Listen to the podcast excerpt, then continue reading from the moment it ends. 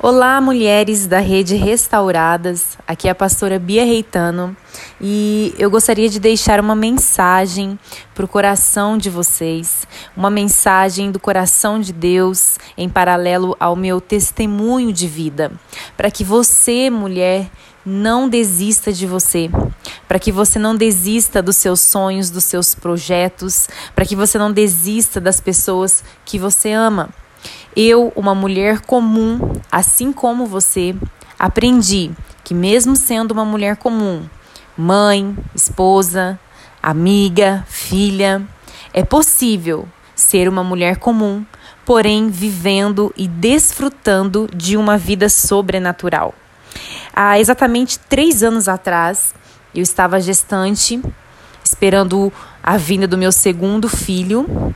E quando eu completei seis meses de gestação, eu recebi um diagnóstico de que eu estava com um câncer de mama.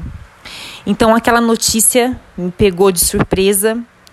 As palavras que eu ouvi do médico quando ele me disse esse diagnóstico me paralisou. E naquele momento a minha vida virou de ponta cabeça.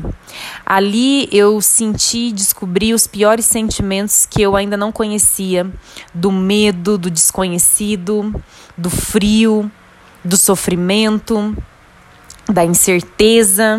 Ouvir aquele diagnóstico era como se eu estivesse recebendo um diagnóstico de morte. Eu estava carregando no meu corpo ao mesmo tempo a morte, que era aquele tumor, e a vida, que era o bebê que estava em minha barriga. Foi uma estação de muita dor física, emocional, dias maus, dias nublados, dias de lágrimas. Mas, mesmo em meio àquela dor, eu tomei a decisão de não desistir nunca, de não desistir de mim. Encarei todo o tratamento, encarei os meus medos e eu tive como escudo a minha fé, sabendo, crendo e tendo a certeza de que Jesus estava comigo e que ele não tinha prazer naquela dor que eu estava sentindo, mas ele tinha propósito. E com a ajuda de Deus, eu agia no natural e ele trazia sobre mim o sobrenatural. Passei por todas as etapas: cirurgia, quimioterapia, radioterapia, mas em meio a esse processo, eu permiti que as pessoas vissem a minha dor. E para minha surpresa, a minha dor começou a alcançar e a curar muita gente. Aí eu comecei a ter mais clareza nos propósitos de Deus, naquilo tudo que eu estava passando. Muitas vezes eu me perguntava, sofria, chorava, sem entender naquele momento o porquê eu estava passando por tudo aquilo com um bebê na minha barriga. Porque eu imaginava que um bebê na minha barriga naquele momento me deixaria mais frágil. Eu não gostaria de estar passando por isso com aquele bebê na barriga.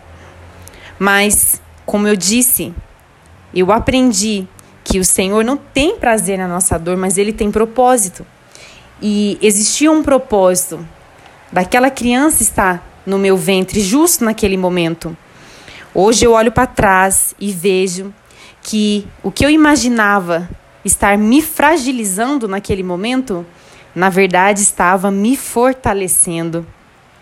Por muitas noites e madrugadas, quando eu estava cansada física e emocional, estava desfalecendo, estava me entregando para a dor, eu sentia um chute na minha costela.